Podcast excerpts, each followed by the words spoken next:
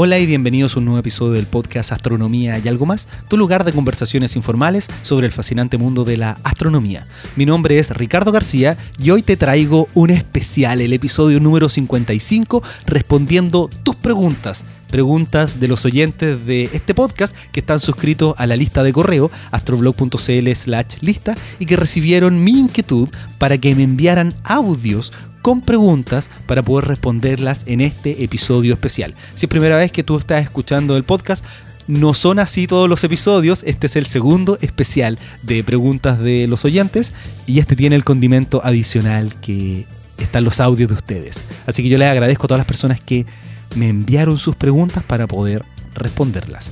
Y bueno, como siempre, los primeros minutos antes de seguir hablando yo por, no sé, una hora, lo que me demore, quería pedirte que me ayudes a compartir este podcast. Si te gusta, si lo disfrutas, si lo descargas semana a semana, que me ayudes a compartirlo para que cada día siga llegando a más personas. Porque hay muchas personas que ahora me están escribiendo, acabo de descubrir el podcast y en una semana, en dos semanas escuché los 50 episodios, los 54 episodios. Y yo me imagino que están todo el día escuchando mi voz y la voz de los astrónomos.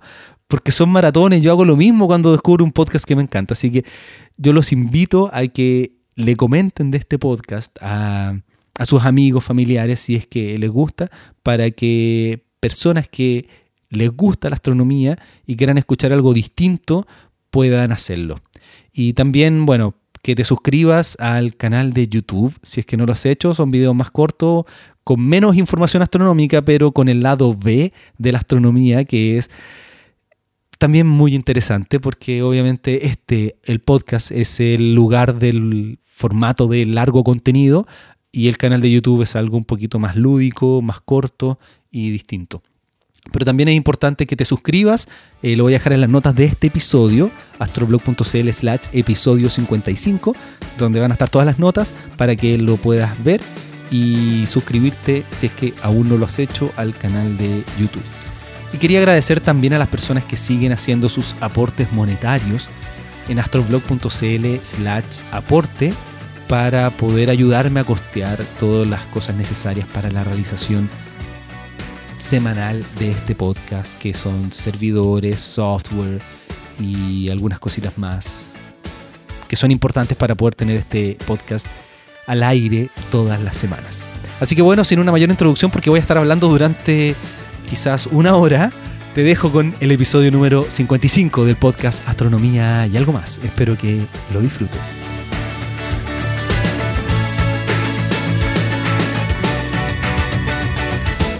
Hola, Cristian desde la quinta región. Tengo una consulta sobre el ELT. ¿Hay alguna fecha estimativa de puesta en marcha este proyecto? Gracias.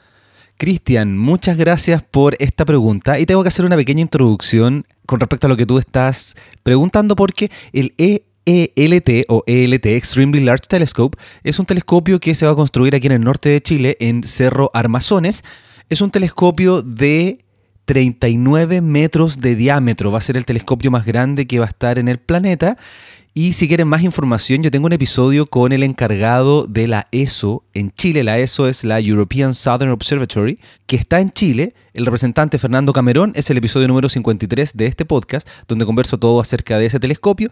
Y se supone que la construcción de la cúpula, junto con todo lo que va adentro, comienza a finales de este año, a finales del 2016, y se espera que ya las primeras operaciones empiecen a funcionar, empiecen a ser realizadas el año 2024. Así que, bueno, son proyectos que demoran muchísimo tiempo, así que, Cristian, muchas gracias por esta pregunta. Hola Ricardo, soy Daniel desde Barcelona. Eh, gracias por esta oportunidad. Me gustaría que nos explicaras qué es el gran atractor y cuál es su estructura y por qué en cierta literatura se le denomina como una anomalía gravitatoria.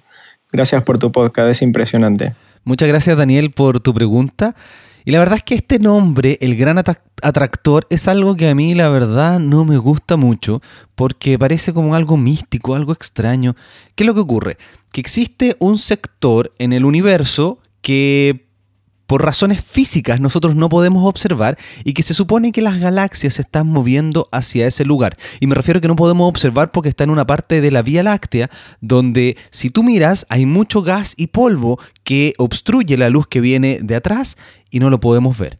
Pero cuando esto se ha estudiado en otras longitudes de onda, nos empezamos a dar cuenta que hay otras galaxias y otras galaxias. Entonces, ¿qué es lo que es todo esto que le están llamando el gran atractor? No es más que cúmulos de galaxias que hacen que todas las otras galaxias giren en torno a ella. ¿A qué me refiero? Todos sabemos que el Sol gira en torno al centro de la Vía Láctea, nuestra galaxia, debido a que hay mucha masa en este interior de la galaxia. El Sol va girando en torno al centro de nuestra galaxia y la Vía Láctea, junto con el resto de las galaxias, va girando en torno al centro de masas de las galaxias del grupo local, donde las galaxias más importantes del grupo local son la Vía Láctea y Andrómeda. Este grupo local forma parte de un supercúmulo de galaxias que se llama el supercúmulo de Virgo. Muchos cúmulos de galaxias, grupos de galaxias, que todas van girando en torno a un centro común ese centro no necesariamente tiene material o tiene elementos. Por ejemplo, si tú tienes dos estrellas que tienen la misma masa, el centro de gravedad entre ellas, entre esas dos estrellas, va a estar al centro. Es como un balancín. No sé si en otros países conocen el, el balancín, yo creo que sí, que tiene ese nombre, donde si las dos personas pesan lo mismo y se quedan quietas, va a haber un equilibrio. Eso es lo que pasa con la gravedad. Entonces vamos teniendo cada vez grupos más y más grandes de galaxias gravitacionalmente más grandes que van girando unos en torno a otros. Entonces, este supercúmulo se llama la Niaquea, que sería algo así como un supercúmulo al cual el resto de los supercúmulos está girando en torno a este supercúmulo. Yo sé que he dicho hartas veces la palabra supercúmulo. Entonces se supone que este Laniakea es lo que genera la gravedad para que la Vía Láctea, junto con el resto de las galaxias, que es el, sub, que es el grupo local, estén girando en torno a este lugar. Lo que pasa es que es difícil de estudiar, porque como te decía, está detrás del sector de la Vía Láctea que nosotros no podemos observar, hacia la región que tú mencionabas. Por ahí, por la constelación del Triángulo Austral, donde está el supercúmulo de norma que ya se conoce. Entonces, claro, le llaman gran atractor porque parece que todas las cosas van hacia allá, pero simplemente una coordinación de gravedad. Todas las cosas giran unas en torno a otras debido a la gravedad y no hay nada extraño en ese punto que hace que todo gire en torno a esto que tiene el nombre extraño de gran atractor. Así que un nombre como inflado para algo tan sencillo como lo que conocemos hace muchísimo tiempo, que es la gravedad. Hola Ricardo, habla Ignacio Tobar de Chile y quería hacerte la siguiente pregunta. ¿Cuál es la cosa que más te ha sorprendido del universo? Ignacio, esa es una muy buena pregunta y es difícil analizarlo. estado, desde que me hiciste la pregunta he estado dándole vuelta un poquito. Aquí es lo que más me sorprende. Y más que el universo en sí mismo que me encanta, lo que de verdad más me sorprende es que nosotros, siendo tan pequeñitos en este cosmos, podamos mirarlo y podamos entenderlo. Ahora, no es que lo entendamos a cabalidad, de hecho hay muchísimas cosas que no logramos entender del universo. Pero esto que podamos tomar un telescopio, de que podamos observar, de que hagamos pasar la luz a través de un prisma y que la información de algo que está a, a miles de millones de años luz de distancia y que estamos viendo en el pasado lo podamos ver hoy día, yo creo que es algo de verdad sorprendente. Imagínate, tú estás parado en, en, el campo, en la playa y empiezas a mirar hacia arriba, estos puntitos brillantes. Si uno no tiene mucha información, es de verdad imposible querer saber de qué están hechos esos objetos, esas estrellas, a qué distancia están, etcétera.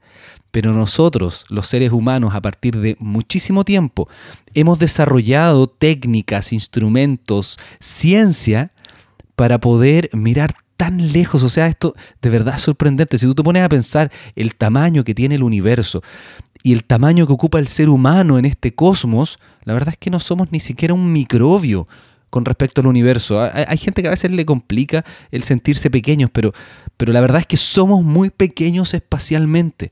Y además temporalmente nosotros vivimos menos de un segundo cósmico en este universo. Pero tenemos la posibilidad de estar hoy día parados en el tercer planeta del sistema solar, pudiendo mirar hacia el universo, hacia el cosmos, hacernos preguntas y poder responderlas. De verdad yo creo que eso es sorprendente. O sea, cuando uno se pone a pensar, y, esa es la razón por la que yo hago el podcast y, hago divulgación, porque siento que es absolutamente sorprendente que nosotros podamos tener estas herramientas para conocer lo que está ya a unas distancias que posiblemente jamás alcancemos. O sea, la estrella más cercana, Alpha Centauri, que está a más de cuatro años luz de distancia, si tomamos una nave espacial nos demoramos, no sé, voy a inventar un número, 100.000 años luz en llegar. O sea, de verdad es imposible para nosotros con la tecnología actual viajar hacia la estrella más cercana. Y sin embargo, haciendo pasar la luz a través de un prisma, mirando el espectro, nosotros podemos tener una idea de qué está hecha esa estrella, de la edad de la estrella, de las características que tiene Alpha Centauri, que es un sistema triple, que tiene tres estrellas, que tiene un sistema planetario en torno a esa estrella. Yo de verdad lo encuentro fascinante. Y si además nos ponemos a pensar que simplemente mirando esta, esta instantánea, esta fotografía instantánea que tenemos nosotros hoy día del universo, porque no podemos ver cómo evolucionan las galaxias, cómo se mueven las estrellas, sino que tenemos una instantánea, es una foto, nosotros teniendo esta foto podemos retroceder el tiempo y podemos llegar a conocer los inicios del universo.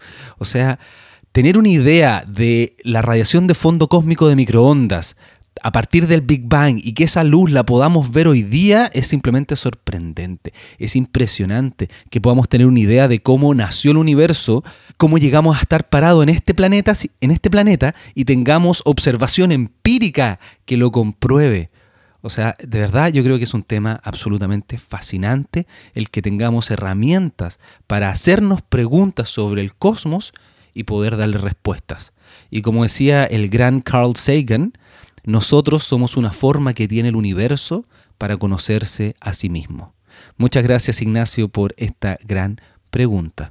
Eh, muy buena Ricardo. Ante todo enhorabuena por el magnífico programa que haces. Bueno, mi pregunta. Eh, se supone que la ley de gravitación universal de Newton eh, desde hace tiempo se cumple a rajatabla en, en el sistema solar, ¿vale? Mi pregunta es, mm, ¿en el sistema solar existe materia oscura? Si se cumple a rajatabla la, la ley de Newton con los demás cuerpos, ¿qué papel juega la materia oscura en nuestro sistema solar? ¿Existe materia oscura en nuestro sistema solar? la pregunta que acabas de hacer es una muy buena pregunta, Miguel. Eh, tengo que decirte que además edité tu pregunta porque duraba más de un minuto, eh, pero se entiende la, la pregunta. Yo se la he hecho a muchos astrónomos, si es que de alguna forma podríamos ver la materia oscura. Y obviamente tengo que hacer una pequeña introducción a lo que es la materia oscura, para que las personas que no la conocen tanto puedan saber un poquito de qué estamos hablando. Nosotros sabemos que tenemos materia ordinaria, que es lo que conocemos, los perros, los gatos, los palos, tú, yo, todo el mundo, que es lo que le llamamos la materia bariónica. Existe otra materia que no podemos ver, pero que sabemos que está porque medimos su interacción gravitacional. Eso quiere decir que nosotros vemos cómo las estrellas están girando y ese movimiento de las estrellas no tiene no, no, se condice con la masa que le llamamos luminosa, sino que necesitamos más materia que no vemos que afecta a la gravedad. Bueno, hablando en porcentajes, podríamos decir que la materia tradicional es el 5% del universo, el resto, la materia oscura, es el 25% y el resto, el 70% es energía oscura, que ya es absolutamente otra cosa que no voy a entrar en detalle en esta respuesta. Entonces, la pregunta es, de esa materia oscura que nosotros observamos, que, que detectamos, tengo que decir, no observamos, detectamos su presencia por las curvas de rotación de galaxias, por otros fenómenos, ¿Tendremos alguna forma de medirla aquí en el sistema solar? Y la verdad es que, en principio, nosotros deberíamos sí o sí tener materia oscura aquí en el sistema solar, porque la materia oscura debiera estar por todas partes. Entonces, cuando uno mira la galaxia, no hay ninguna razón por que la materia oscura esté en esto que le llaman los halos de materia oscura, que donde se supone está la mayor cantidad de materia oscura de la galaxia, sino que debería estar por todas partes. Sin embargo, cuando uno hace las mediciones ah, de la gravedad de los planetas, la mecánica newtoniana funciona a la perfección, las leyes de Kepler se cumplen, etc. Entonces uno dice, bueno, pero entonces no hay materia oscura aquí. La pregunta entonces es, ¿qué deberíamos hacer para poder medirlo? Porque uno puede lucubrar y sacar teoría y uno hace cálculo y uno dice, sí, sí hay, tiene que ser esto, debería ser lo otro. Lo que uno debería hacer es generar las mediciones de los planetas en el último tiempo donde tenemos mediciones muy precisas y empezar a elucubrar si es que al, algo de este tipo de movimiento de los planetas en torno al Sol está afectado por la presencia de materia oscura. Entonces, el 2013, un equipo de investigadores que tienen un, un, paper que yo lo voy a vincular, si quieren leerlo completo ahí lo voy a dejar, si es que lo pueden descargar, porque hicieron estas mediciones y se dieron cuenta que la densidad de materia oscura, si es que existiese en el sistema solar, sería muy, pero muy baja. No sé cuál es la respuesta a la pregunta de por qué es baja. Sin embargo, haciendo mediciones con las, con las posiciones de los planetas actuales en el sistema solar, uno puede llegar a esta conclusión de que en el caso que hubiese materia oscura, la densidad en el sistema solar sería muy baja. Lo cual es interesante por ambos lados, porque la pregunta que, que seguiría después de esto es, ¿por qué la densidad en el sistema la, densidad de materia oscura en el sistema solar es baja? ¿Cómo es cómo se reparten las densidades de materia oscura a lo largo de la Vía Láctea? Son preguntas que todavía no tienen grandes respuestas y yo creo que se va a seguir investigando. O sea, se tiene que seguir investigando y tenemos que seguir aprendiendo sobre qué es la materia oscura, porque uno habla de la materia oscura como que fuese algo conocido y en la práctica no tenemos idea de lo que es tenemos idea de lo que no es. Sabemos muy bien qué cosa no es, pero todavía no sabemos exactamente qué es. Tenemos ideas, tenemos teorías que los modelos funcionan bastante bien, pero todavía no hemos podido decir, detectamos materia oscura, es esto. Hemos detectado la influencia de la materia oscura, pero no la materia oscura en sí mismo.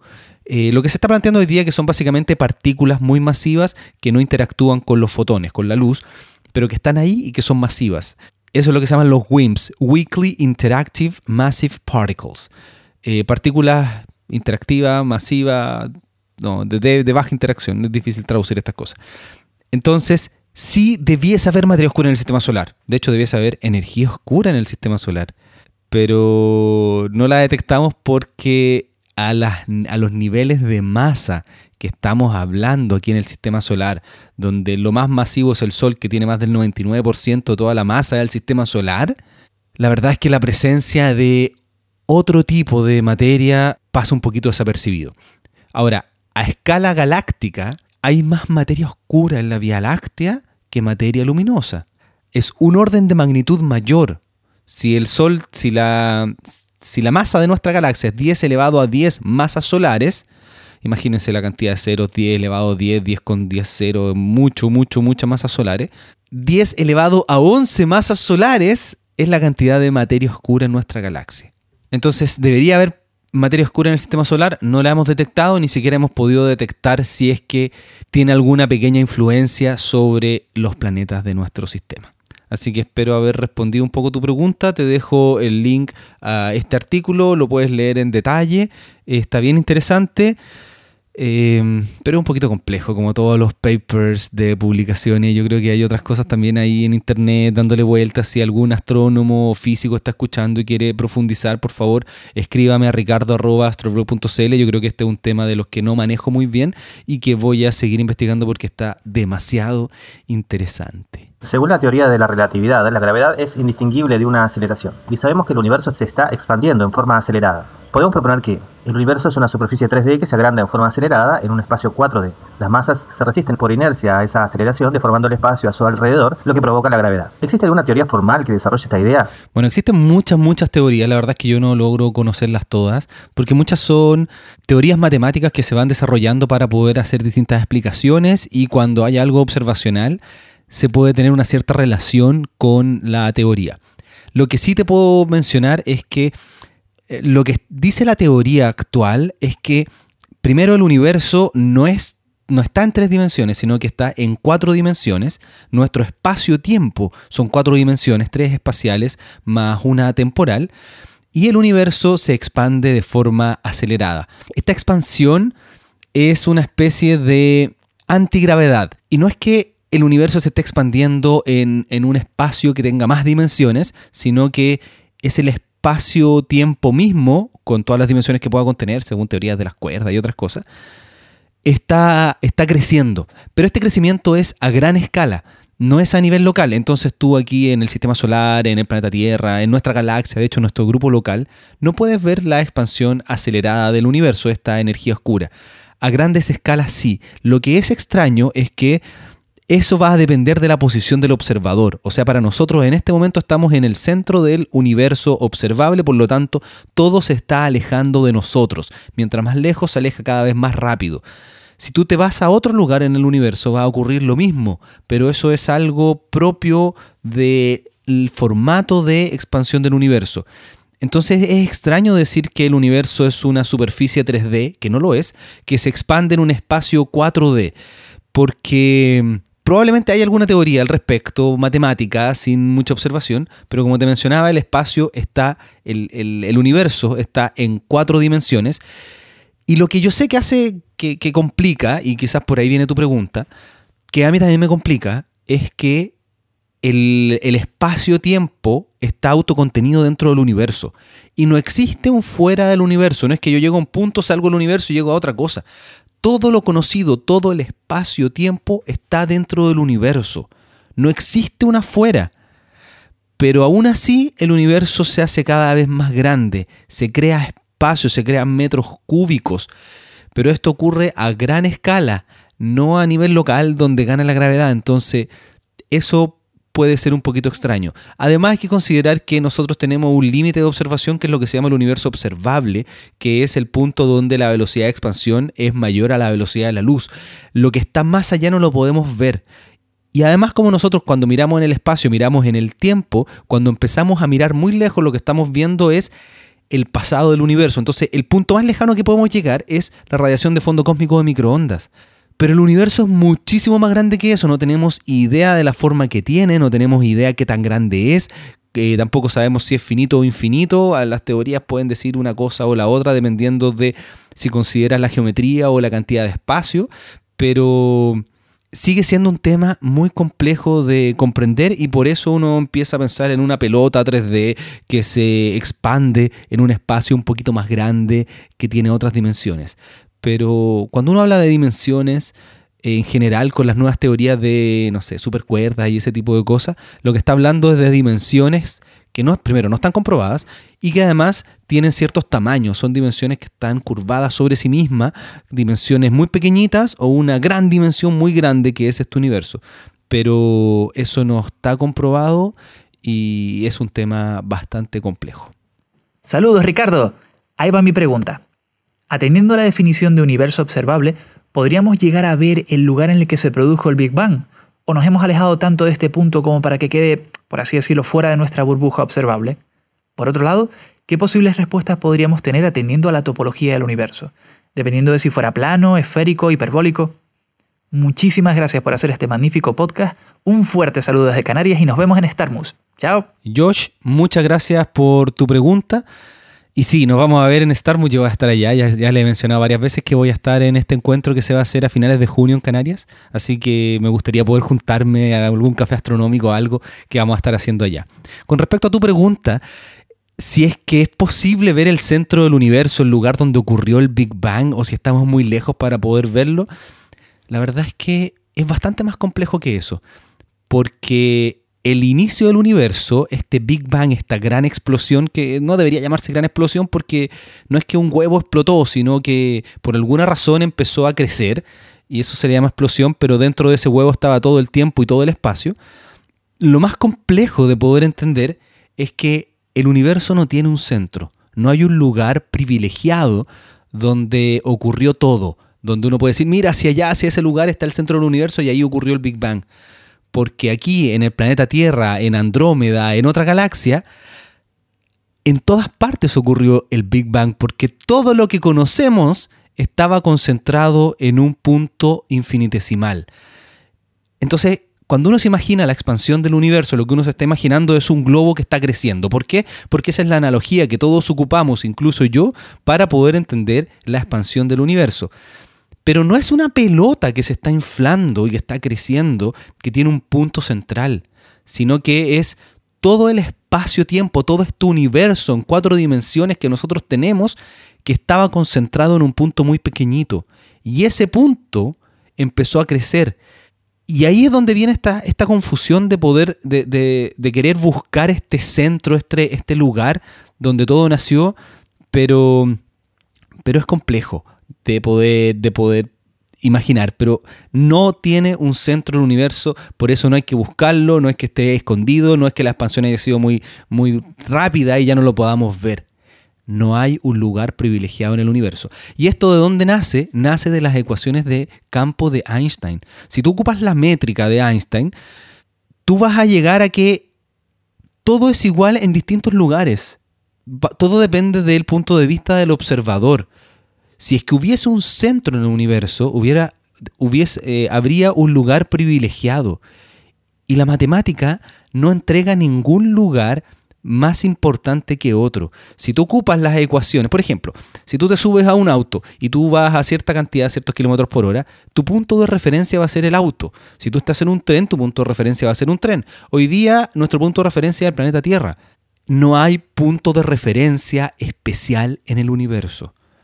Por eso no existe un centro, el lugar donde ocurrió todo, porque el Big Bang ocurrió en todas partes. Y con respecto a la parte de la topología que me, mencionabas, eh, la forma que tiene el universo, la verdad es que cuando uno hace, cuando uno empieza a estudiar un poquito de cosmología, antes del año 98 nosotros hablábamos de que teníamos un universo plano, curvo hacia un lado y curvo hacia el otro lado y dependiendo del tipo de universo era el fin que iba a tener. Con este descubrimiento de la expansión acelerada y haciendo las mediciones actuales que son bastante más precisas, nosotros podemos decir con un gran porcentaje de certeza que vivimos en un universo plano. Esto es bastante extraño porque como que la cantidad de masa y energía son la exacta para que el universo no esté curvado ni hacia un lado ni hacia el otro. Cuando hablo de curvado hablo de la curvatura del espacio-tiempo. Y eso es muy extraño porque teniendo, siendo el, punto más difícil, el punto de equilibrio de estar en un universo plano, es lo que podemos observar. ¿Por qué ocurre eso? Y la verdad es que lo que proponen las teorías, sobre todo la inflación, que tengo los episodios con Gonzalo Palma, que los voy a dejar en las notas de este episodio para que ustedes lo puedan escuchar los que no lo han escuchado, lo que ocurre es que la, la expansión del universo fue tan grande en un principio que si bien el universo a gran escala podría tener una curvatura, cuando nosotros hacemos la medición hoy día aquí en nuestro universo cercano, no podemos medir más que esta planitud del universo, este, esto que nosotros vemos que parece que el universo es plano. Es como que tú estás parado sobre el planeta Tierra y si tú no tienes ningún elemento para poder medir, tú vas a pensar que la Tierra es plana. Pero cuando tú te alejas, tú vas a ver la curvatura.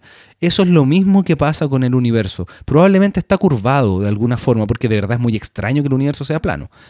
Pero debido a nuestra posición y que estamos midiendo aquí en un sector cercano, lo que medimos es una topología del universo plana. Y en base a eso, con la expansión acelerada del universo, el futuro de nuestro cosmos es que las cosas van a estar tan lejos unas de otras que en algún momento no se van a poder formar más estrellas, las estrellas que existen se van a morir y el universo se va a enfriar, enfriar y enfriar.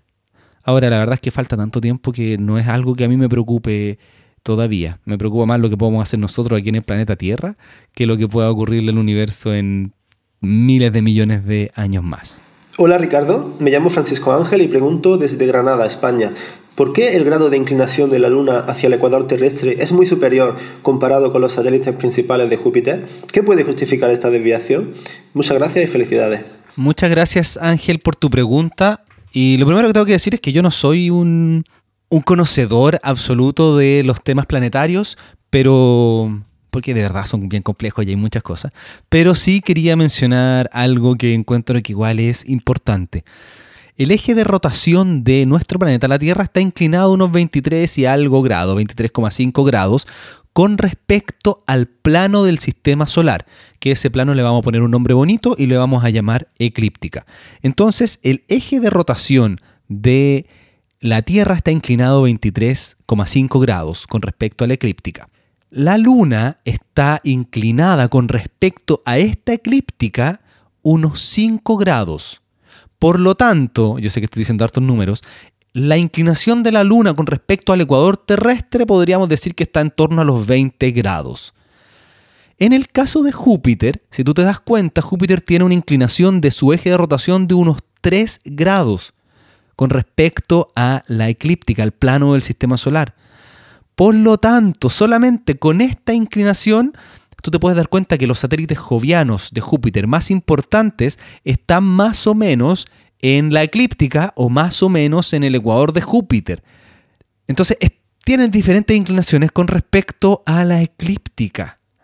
Pero como la eclíptica en el caso de Júpiter está parecida, es parecido a su ecuador, estamos diciendo que está más o menos más o menos dentro de su plano ecuatorial, a diferencia de la Tierra. Ahora, lo que ocurre es que en el caso Luna-Tierra o Tierra-Luna, como la Luna tiene bastante masa, está más influenciado por el Sol. El Sol es lo que rige nuestro sistema solar y probablemente, quizá aquí me estoy, como decimos en Chile, yéndome con, con los tarros, inventando algo, pero en general el Sol es lo más importante y esta rotación entre Tierra y Luna hizo que la órbita de la Luna estuviese más cerca del plano del sistema solar que del ecuador de la Tierra, porque cuando la Luna se alejaba mucho, el Sol la atraía.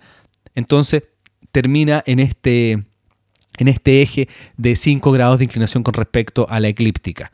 Lo cual también es bueno porque cuando la Luna atraviesa la eclíptica, se producen unos puntos importantes que son los puntos nodales, que es el lugar donde ocurren los eclipses. Entonces, cuando la luna está atravesando la eclíptica y ese punto está entre la Tierra y el Sol, se produce un eclipse solar. Y cuando la luna está atravesando la eclíptica y ese punto, ese punto nodal está al otro lado de la Tierra, se produce un eclipse lunar. Si la luna no estuviera inclinada con respecto a la eclíptica, cada 28 días tendríamos eclipses. Y ahora, volviendo a las lunas de Júpiter, Júpiter tiene más de 60 lunas. Y si tú empiezas a mirar las inclinaciones de todas las lunas, tienes todos los grados. Así, de verdad, las lunas no son como un sistema planetario en torno a Júpiter, así como el sistema solar con respecto al Sol, sino que es como la visión que nosotros teníamos antigua del átomo, así como, como esta mosca girando en torno al núcleo, que en realidad un átomo no es así, sino que una nube por la mecánica cuántica, pero bueno. Entonces, estas lunas de Júpiter están en todas direcciones, porque muchos de ellos son objetos capturados, depende del proceso de formación, de cómo se estabilizó, etcétera, etcétera. Así que si tú miras simulaciones, que hay algunas dando vuelta por internet, o mira, eh, yo estoy mirando ahora el artículo de Wikipedia sobre Júpiter y las lunas de Júpiter, vas a ver que tienen inclinaciones de todos, todos los números. Yo aquí estoy mirando el artículo en Wikipedia donde están todas las inclinaciones de los satélites de Júpiter, no sé, Io 0,05, Europa 0,4, pero hay otros, por ejemplo, Temisto a 45 grados, tenemos otros ya con números, 146, 144, 150, o sea, de verdad... Júpiter, como tiene muchos satélites, tiene muchas, muchas inclinaciones. Ahora, lo más importante, que son los cuatro más que vio Galileo en 1610, eh, que se ven con cualquier telescopio, Io, Europa, Ganímedes y Calisto, están todos mm, con inclinaciones menores al 0,2%, 0,2 grados, lo cual es bastante poco. Espero que haya quedado, que te haya servido esta respuesta, estimado Ángel. Hola, yo tengo dos preguntas. La primera es, ¿por qué giran los planetas sobre sí mismos? Y la segunda es, ¿qué te llevó a ti a iniciarte en este mundo de la divulgación astronómica? Gracias y saludos desde España. Muchas gracias Sergio por esta pregunta, por esta doble pregunta en estos 15 segundos. Voy a responder entonces la primera sobre si los por qué los planetas giran sobre sí mismos. Y la verdad es que esta es como una pregunta retórica, es ¿por qué todo en el universo tiene que girar? Y eso, la respuesta rápida y sencilla, si alguien se las hace y ustedes no quieren seguir conversando, es la respuesta que yo doy cuando no quiero tener más conversaciones, digo, es por conservación del momento angular. Todo estaba girando y tiene que seguir girando porque si no lo hace, eh, necesita energía para poder estar quieto. Entonces, si, cuando se formó el sistema solar, teníamos esta nube que estaba girando y este, este es el giro que generó la órbita de los planetas. Y eso lo vemos porque todos los planetas giran hacia el mismo lado. Si los planetas, si hubiese un planeta que girara hacia el otro lado, sería extrañísimo, muy, muy extraño. Entonces la pregunta que uno se puede hacer ahora es, ¿qué pasaría si un planeta no girara sobre sí mismo? Y para que eso ocurriera, en realidad tendría que estar girando pero a una velocidad que pareciera que no se está moviendo. No sé si me hago entender. Porque como teníamos esta nube que estaba girando, chocan dos pedacitos de roca que se van a juntar y por alguna razón no pueden quedarse absolutamente quietos. Uno va a ser más grande que el otro, va a llegar desde un, con una cierta velocidad inicial y eso va a generar un pequeño giro inicial. Que todos los planetas deberían en principio girar hacia el mismo lado, que es lo que le ocurre a casi todos los planetas, excepto algunos, por ejemplo Venus, que tiene lo que se llama eh, una rotación retrógrada, o sea que su órbita está hacia el otro lado. Pero ¿qué es lo que se piensa? Se piensa que su eje de rotación, debido a que no tiene luna, cambió mucho y se dio completamente la vuelta. O sea, como el caso de Urano, que está casi acostado el eje de rotación de Urano. Entonces, todos los planetas tienen que estar girando porque por la forma en que se formaron. O sea, tendría que haber llegado alguien, Hulk o quien sea, y haber detenido a este planeta. Pero aún así, ¿cómo definimos que el planeta no gira? Porque le está dando la misma cara siempre al Sol, por ejemplo. Para que eso ocurriera tendría que estar girando para que le diera todo el rato la misma cara al Sol. Entonces es algo absolutamente natural que estas masas al juntarse luego de este proceso de formación tengan giro. Y eso se llama la conservación del momento angular. Y con respecto a la pregunta que tampoco quiero alargarme mucho, porque podría estar una hora hablando de eso y ya lo he mencionado en varios episodios de por qué yo me inicié en el mundo de la divulgación, quería contar una pequeña historia de la primera vez que yo hice una charla, porque era niño, tenía 17 años, y ya había comenzado a leer algunos libros, me había entusiasmado por la astronomía y me hice socio de la Asociación Chilena de Astronomía y Astronáutica Achaya, que ya la he mencionado muchas veces porque es el lugar donde yo me formé inicialmente en el tema de astronomía antes de estudiar en la universidad. Y a los 17 años, una persona, Esteban Ramos, que lo entrevisté también en este, en este podcast, que estaba a cargo de las visitas, me llama y me dice, yo no puedo subir a la visita, quiero que tú la atiendas. La verdad es que en ese tiempo teníamos diapositivas, no había, no había data show porque era muy caro, etc. Entonces, a, partir de diapositivas yo tenía que hacer la charla. Entonces dije, ¿la hago o no la hago? Tengo las condiciones y dije, bueno, ¿qué, tanto, qué, qué tan mal va a salir? Me llevaron hacia el observatorio, tomé las diapositivas y armé mi primera presentación a los 17 años. A la gente le gustó, le hice observación del cielo, etc. Y ahí comenzó mi fascinación por esto de poder contar la ciencia, contar la astronomía, el cómo el ser humano, como lo mencioné en una de las primeras preguntas, cómo el ser humano ha sido capaz de mirar el universo y poder hacerse preguntas y darle respuestas. Y eso me encanta poder compartirlo. Y claro, desde ese tiempo hasta hoy día he tenido muchísimas, muchísimas herramientas que me han permitido hacerlo de mejor forma. Eh, de hecho, yo veo cómo hacía divulgación antes de estudiar comunicación, antes de estudiar cine, y lo que hago hoy día es absolutamente otra cosa. Y hay un punto muy importante en mi vida donde se marcó un antes y un después, que fue el momento en que me di cuenta que parece que esto de la divulgación lo estoy haciendo bien. Que fue, eh, yo creo que mencioné esta historia cuando, sí, me parece que en el episodio 1 con Sebastián Marqui, hablé un poquito de esto, pero ya como hace tanto tiempo lo menciono nuevamente. Yo trabajaba en un observatorio turístico, eh, haciendo charlas de astronomía, observación, creando una experiencia maravillosa, única, para poder disfrutar del cosmos. No aprender, sino que de verdad disfrutar. Casi como cuando uno va a un lugar, al cine, a ver una película y uno se divierte estas dos horas. Así era esta, esta experiencia astronómica. Bueno, me tocó hacer una charla, un tour a la gente de la NASA. Y dentro de la gente de la NASA estaba el que hoy día es el administrador de la NASA, en ese tiempo también, 2011, Charles Bolden, que es un astronauta que estuvo en el espacio, que puso el telescopio Hubble en órbita y lo fue a reparar dos veces más. Eh, de hecho, si ustedes ven la, película Hubble 3D en IMAX, que es maravillosa, la recomiendo, aparece Charles Bolden caminando ahí al, transbordador espacial para poder tomar el, el transbordador e ir a poner el Hubble en órbita. Bueno, cuando estaba Charles Bolden aquí en Chile haciendo distintas cosas protocolares y quería mirar por telescopio y fue al observatorio donde yo trabajaba, la verdad es que yo estaba bastante nervioso. porque primero, obviamente todo en inglés, y yo decía, ¿qué voy a hablar de astronomía a estas personas? ¿Qué les voy a decir yo? Y además yo siempre menciono las cosas de la NASA, a mí me gustan mucho las misiones que tienen en Marte, porque yo creo que van a responder la pregunta fundamental que tiene el ser humano, que es si es que estamos solos o no en el universo. Entonces yo decía, ¿qué les voy a hablar de la NASA a estos tipos? No tengo por dónde. Bueno, hicimos, hice la presentación tal cual, como tenía que hacerla, como siempre se la hacía a todas las personas.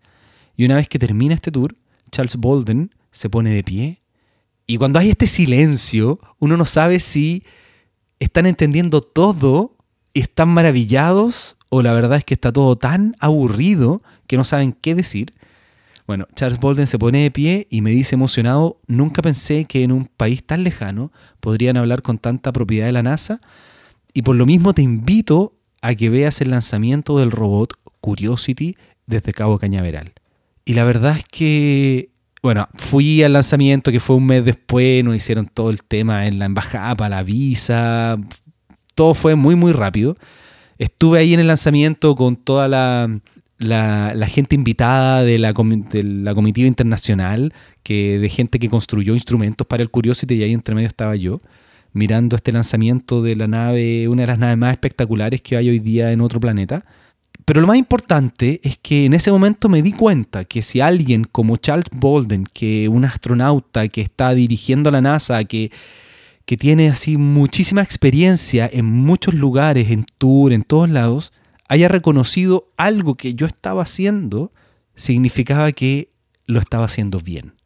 Y desde ese momento dije, lo más importante de lo que yo voy a hacer, de lo que voy a hacer con mi vida, es la divulgación. Y fue un momento que marca un antes y un después, porque sí, yo estaba haciendo divulgación, me gustaba, llevo muchos años haciéndola, pero, pero es el momento que, que te dice, este es el camino que tienes que seguir. No es que él me lo haya dicho literalmente, sino que tener ese reconocimiento tan importante me significó el decir, por aquí tengo que ir. Y eso es lo que sigo haciendo, por eso todos los años estoy innovando. El año pasado comencé este podcast, este año ustedes ya saben que comencé el canal de YouTube, que ha sido muchísimo trabajo. De hecho, algunos ya me están reclamando que le estoy dedicando más tiempo al canal de YouTube que al podcast. Y la verdad es que sí le estoy dedicando harto tiempo al canal de YouTube porque quiero dejar el formato bastante establecido. Pero no he descuidado el podcast. Desde que partí este segundo año, después de unas merecidas vacaciones de publicar, porque la verdad es que son muchas horas para crear cada uno de estos episodios. Los que hacen podcast lo saben, los que no, les cuento que por cada episodio son entre 10 a 20 horas entre la preparación previa, el hablar con el entrevistado, el ir a verlo, la edición, Además de todo lo que uno gasta pagando servidores, eh, equipos, movilización, etc. De verdad es mucho trabajo y me encanta hacerlo.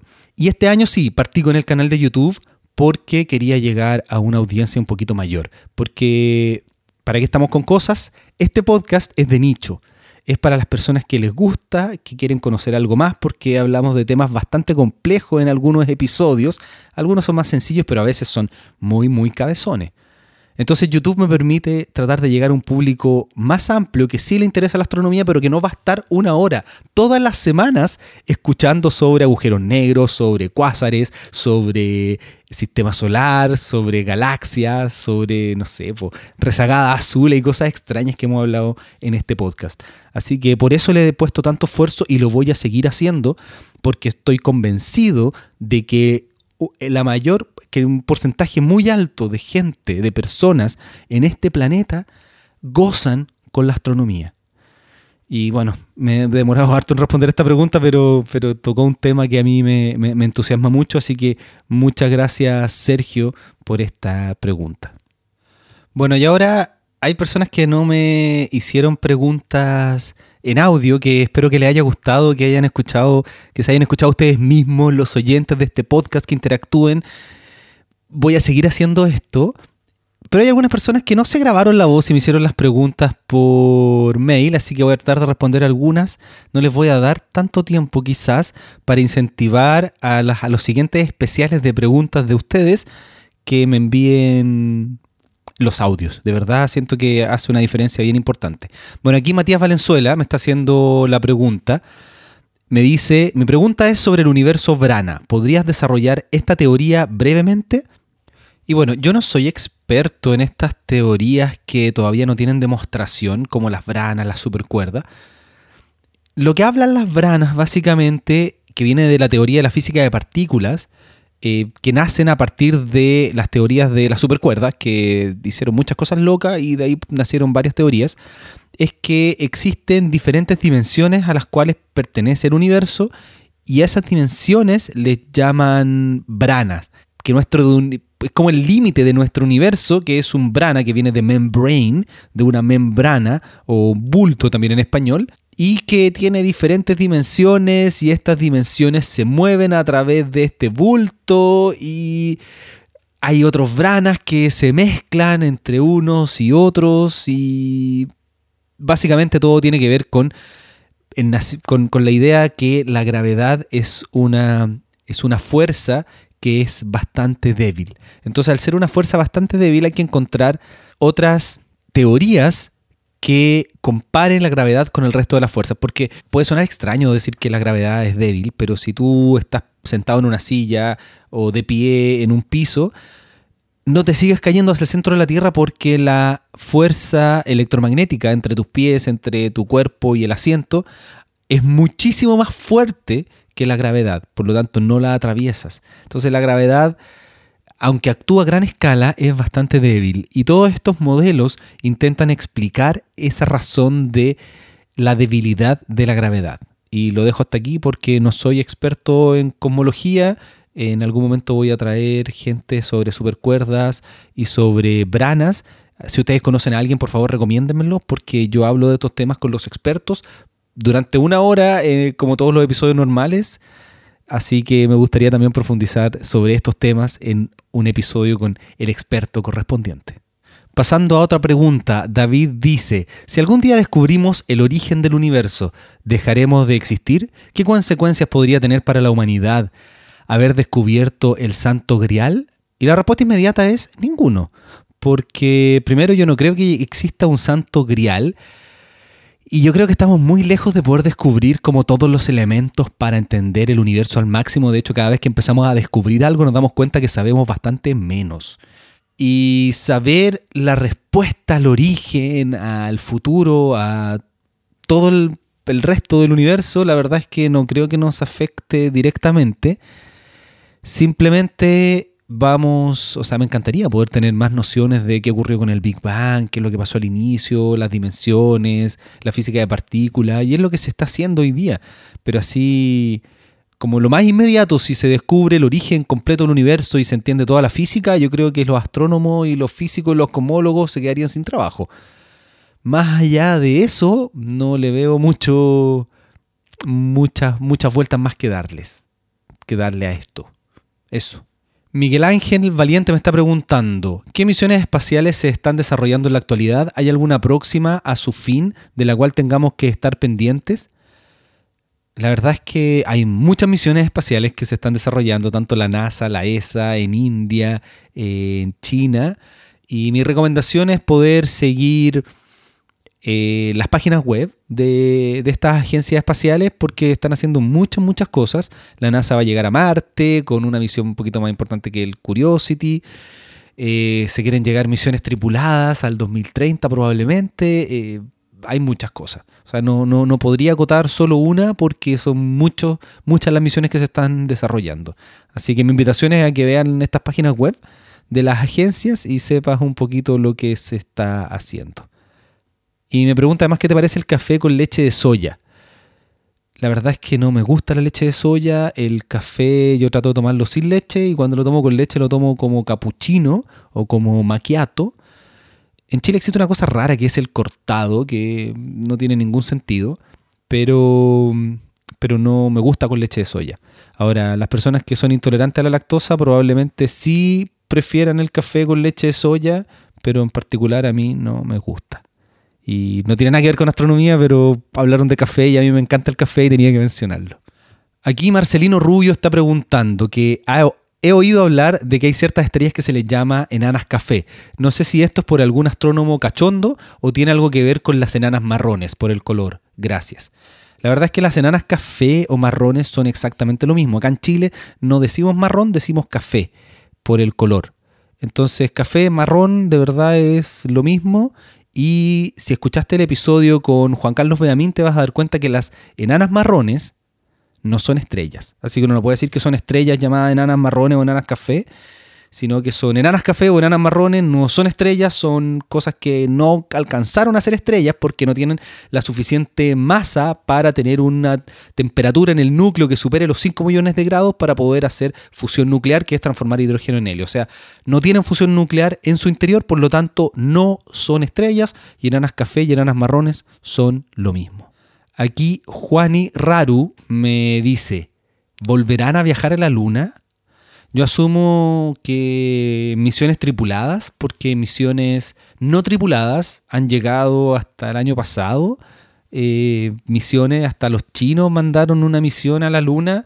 Llegaron las misiones, esta misión, el Grail de la, de la NASA. Han seguido haciendo investigaciones en la Luna, se siguen mandando cosas a este satélite porque de verdad es muy interesante.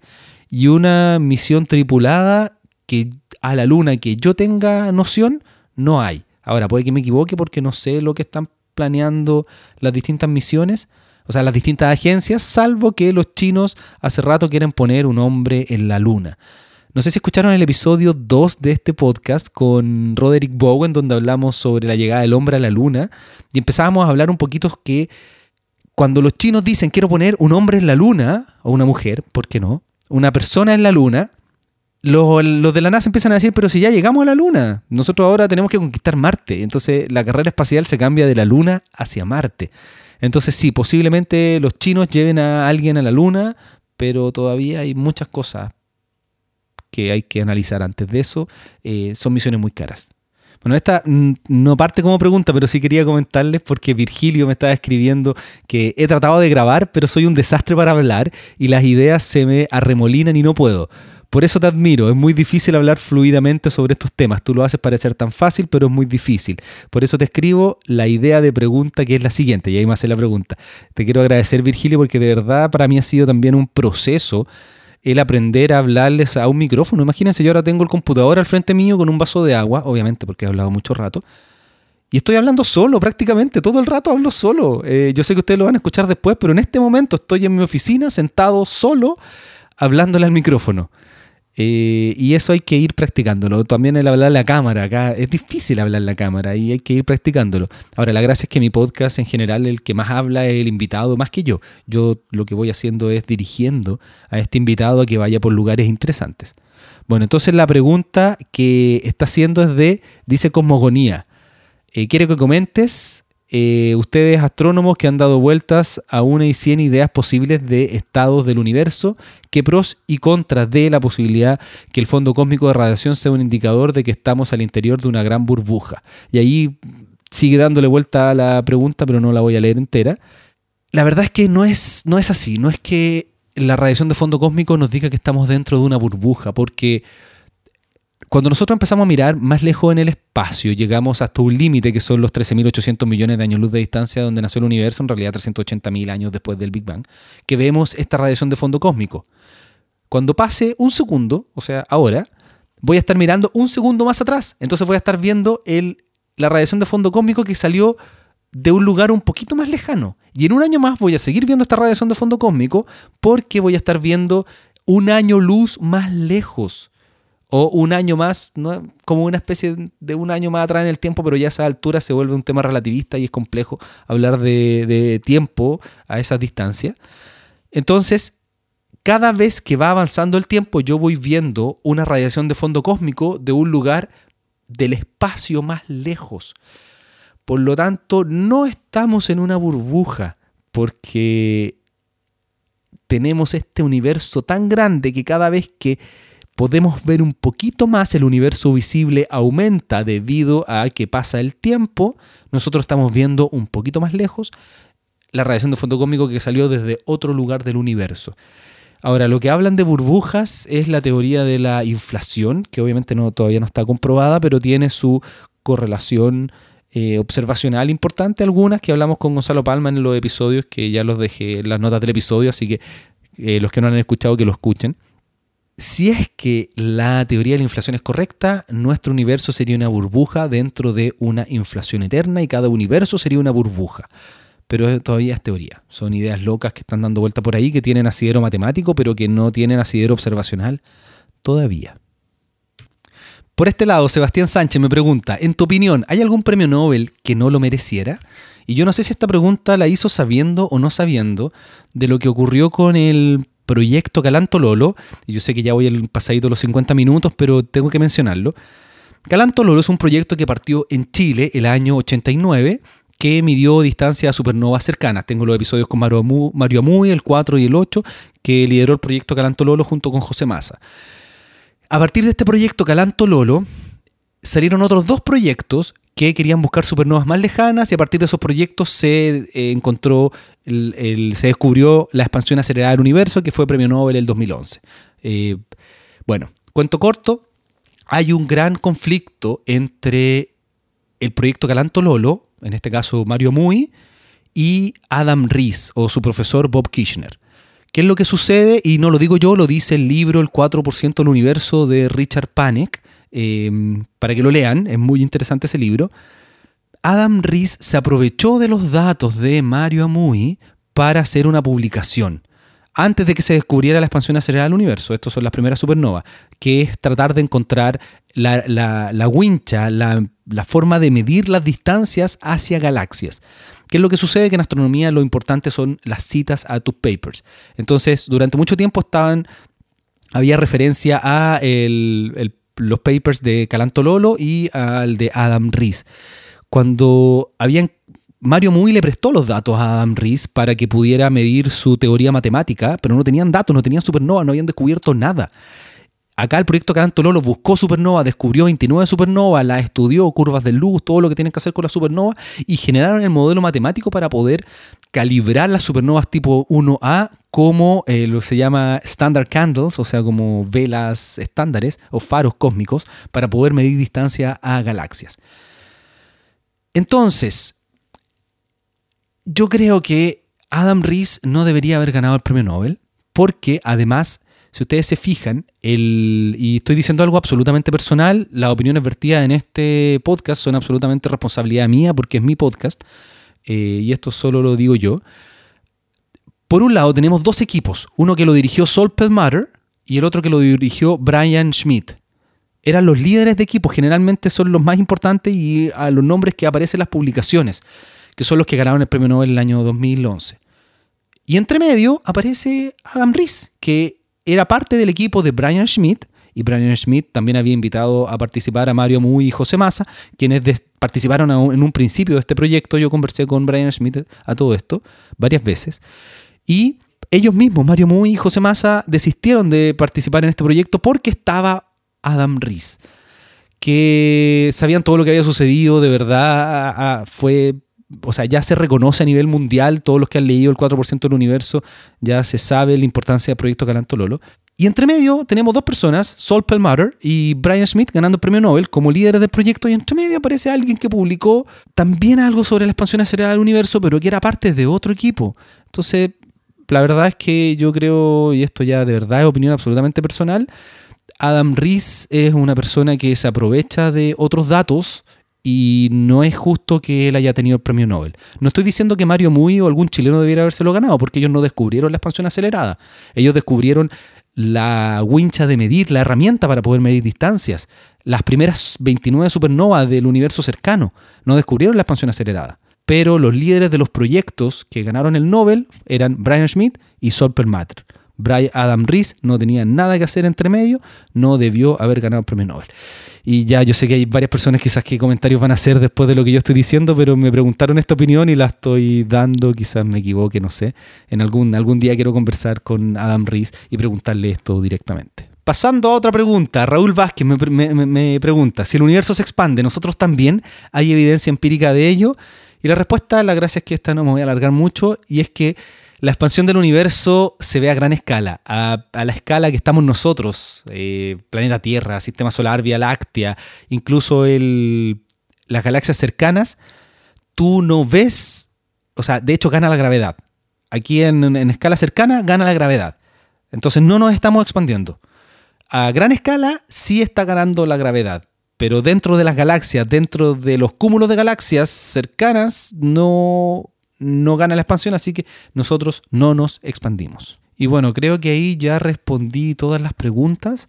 Si hay alguna que haya quedado entre medio, que no haya visto entre tanto mail que recibí, por favor házmelo saber. Tú sabes que mi Twitter es arroba quasar o mi correo ricardo arroba astroblog.cl si es que no respondí tu pregunta, pero creo haber respondido todas las preguntas que se podían responder porque algunos me escribieron diciendo, hoy qué buena iniciativa, te voy a mandar la pregunta y no la mandaron o cosas por el estilo. Así que...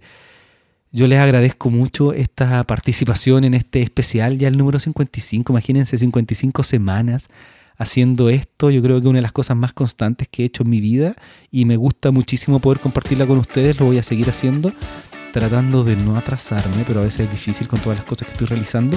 Pero, pero sí voy a tener un episodio a la semana y se vienen cosas bien interesantes porque voy a estar viajando y contactando más personas distintas para no tener siempre a chilenos. Yo sé que hay otras personas que han participado en este podcast, pero en general son astrónomos chilenos o científicos chilenos. Y como voy a estar viajando, voy a tener personas de todas partes. Así que se viene algo, un, año bien interesante y sobre todo también voy a estarlo registrando para el canal de YouTube, que es mi siguiente desafío. Y pensando en lo que quiero hacer el próximo año, que se vienen el desafío aún más grandes. Así que espero que hayas disfrutado este, el episodio número 55 del podcast Astronomía y algo más, respondiendo tus preguntas. Muchas gracias.